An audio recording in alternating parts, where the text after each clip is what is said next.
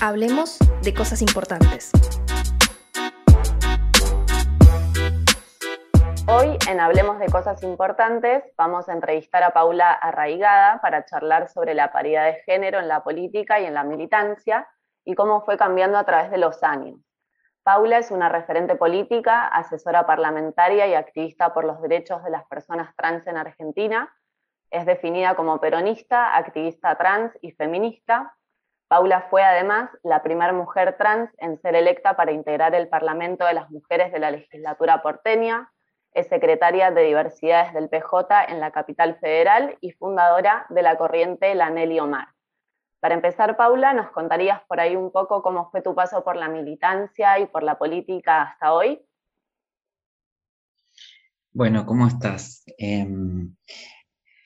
Em, son días de, mucho pensar en lo que es la militancia, ¿no? Y en este, en este ejercicio que vos proponés de recordar cómo, cómo una empezó, cómo una milita todos los días, eh, y, sobre todo el por qué una milita, ¿no? Una busca eh, ese ejercicio de transformar la vida de la gente a través de la organización, ¿no? Porque las cosas si no son colectivas no, no pueden suceder. Y comenzó quizás, em, quizás también viéndome interpelada por el ejercicio de la política, ¿no? En esto de que yo creo sí que la política transforma la vida de los pueblos porque nosotras, las personas trans, nos vimos transformadas por esa política y eso trajo, como a muchos y muchas, hace un par de décadas, el acercarnos a la vida partidaria y a través de la vida partidaria también empezar a soñarnos como dirigentes o como eh, quienes podíamos aportar eh, un pequeño granito de arena para, transformar otras realidades que estaban tan complejas y tan difíciles como, como las nuestras. No fue un tiempo fácil, no lo es fácil, la política tiene sus complejidades, tiene sus dificultades, pero creo que el objetivo eh, se merece todas las dificultades y también se merece todas las alegrías. Em, existe todavía en la política, y es algo que hay que desterrar, mucho grado de, machismo, eh, de clasismo, eh, que son dos cualidades que hay que trabajarlas muchísimo porque no permiten que las clases populares accedan al poder. Nuestra función desde el anhelo mar siempre ha sido construir poder popular, porque entendemos que desde el poder popular es donde se pueden encontrar las respuestas más directas, más concretas a las necesidades del pueblo. Eh, pero justamente el machismo, eh, el clasismo, impide que accedamos las, las, y los compañeros de los barrios, accedamos a los lugares de decisión. Vamos hacia esos lugares, estamos intentando y creo que en la última elección, todavía vamos hacia, hacia las definitivas, hemos avanzado en ese sentido. Así que podría contarte algunas cosas que no fueran muy positivas, pero siempre me voy a quedar con las cosas positivas, eh, negativas, pero siempre me voy a quedar con las cosas que fueron positivas. Y las cosas positivas es que cada vez somos más compañeras trans militando, cada vez somos más compañeros y compañeras de los barrios militando y cada vez son más compañeras y compañeros que quieren estar en los lugares de decisión para modificar la vida del pueblo. Así que si podemos eh, generar que en cada compañero y en cada compañero hay una dirigente y una, o un dirigente, me parece que es el lugar correcto por donde tenemos que ir construyendo esto. Perfecto. ¿Y mm, qué pensás sobre la paridad de género en las listas y el Congreso? ¿Se está cumpliendo efectivamente esta paridad? Yo tengo una cuestión con la paridad, que me parece demasiado binaria la paridad, porque la paridad habla de varón-mujer y cuando habla varón-mujer siempre se habla de personas cis, entonces las personas trans quedamos fuera de cualquier paridad. Fíjate vos que a lo largo de estos años eh, hemos estado varias compañeras trans en distintos lugares, en distintas listas, pero ninguna de nosotras hemos accedido, aún habiendo paridad. Ha habido paridad para que entraran las personas cis, pero no ha habido para que las personas trans entren también. Quizás habría que pensar en algún cupo, quizás habría que pensar en alguna instancia también para que nosotras podamos acceder y para que los compañeros puedan acceder y también pensar en otro, en otro, en otro sistema paritario o equitativo. Eh, porque tampoco están las personas de los sectores vulnerados, tampoco hay compañeras de otros colectivos que son tan necesarios para una construcción popular. Con lo cual, para mí me parece que la paridad fue un escalón eh, en la reivindicación de derechos, pero hay que seguir subiendo escalones. Estuvo bien hasta aquí, en un tiempo donde no había representación de mujeres en el Congreso, era necesario construir un proyecto de ley que, que generara esa representatividad, pero hoy, ante la aparición de nuevos colectivos y sobre todo ante la aparición del feminismo popular, eso ya ha quedado un poco vetusto. Necesitamos que haya algo más que paridad, sino que haya equidad. Y en relación a esto, em, ¿qué efectos crees que tuvieron en el ámbito político las leyes de inclusión de género? O en los ámbitos de la militancia, por ejemplo, ¿crees que sucede lo mismo o encontrás diferencias en el ámbito de la militancia con el ámbito de lo, político propiamente dicho, por ahí de lo político en el ámbito de, las decisiones, ¿no? de las tomas de decisiones? Sí, yo siento que desde lo político siempre vamos un pasito más atrás que desde la militancia y desde, lo social, ¿no? Lo social, con la irrupción del feminismo popular, sobre todo en las grandes ciudades, ha, habido un gran avance en lo exponencial de compañeras que eh, han sido invisibilizadas a lo largo de todo este tiempo. Pero eso no ha sucedido en las organizaciones partidarias, tampoco ha sucedido en lo que es el, el, órgano eh, que concentra los partidos políticos que, es el Estado, ¿no? ya sea en el Ejecutivo o en el Legislativo. Em, ahí no aparecen todavía eh, esas compañeras, pero fíjate vos que tampoco aparecen esas luchas. O sea, el, el, colectivo trans ha avanzado un poco más porque ha podido reivindicar la necesidad del trabajo formal, pero todavía nos falta seguir hablando de otros colectivos por supuesto que falta profundizar muchísimo sobre, sobre lo que ha sido la ausencia del Estado en el colectivo trans, pero digo, hemos avanzado un pasito más en el reconocimiento de derechos, pero hay otros colectivos que también están peleando por derechos y hace muchísimo tiempo que no tienen, no, no solamente no tienen la reivindicación de parte de sus derechos, sino que tampoco existe representatividad. Y no porque no exista quien los represente, sino porque no, la política no termina de dar lugar no hay representación de las personas ciegas y sordas, que eso haría un parlamento mucho más plural, no hay representatividad de las personas afro, de las, de las villeras, de las campesinas,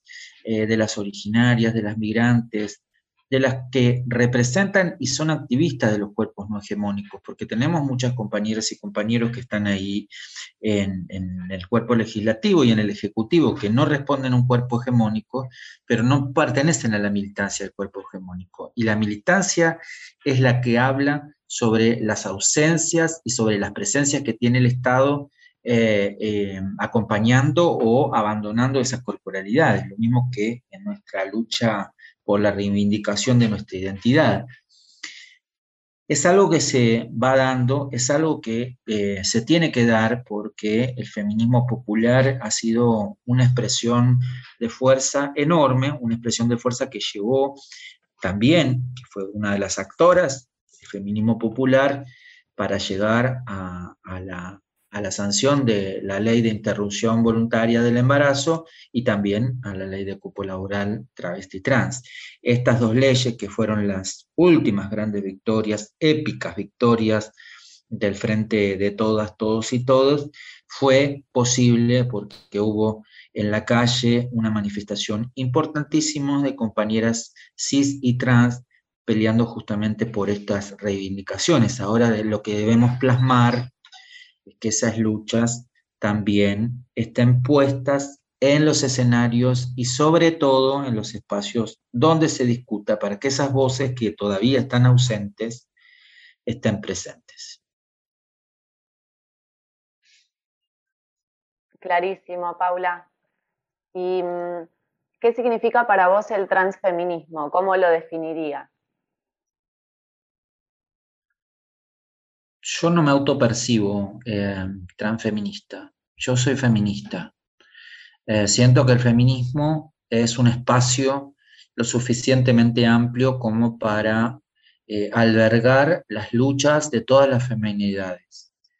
comprendo, comprendo y además respetuosamente acepto, acompaño a las compañeras y compañeros que se autoperciban transfeministas, pero no es algo en el que a mí eh, es un término que a mí me abrace. A mí me abraza el feminismo, que es el que ha acompañado a lo largo de este último tiempo, este último tiempo, estoy hablando de los últimos 10, 15 años, ha acompañado nuestras luchas y que fue nuestro gran y nuestra gran aliada. Eh, pero eh, siento también como ciertas contradicciones. La otra vez veía un camión que era transfeminista, pero resulta que eh, solamente se hablaba de las circunstancias eh, que viven las personas que tienen vulva.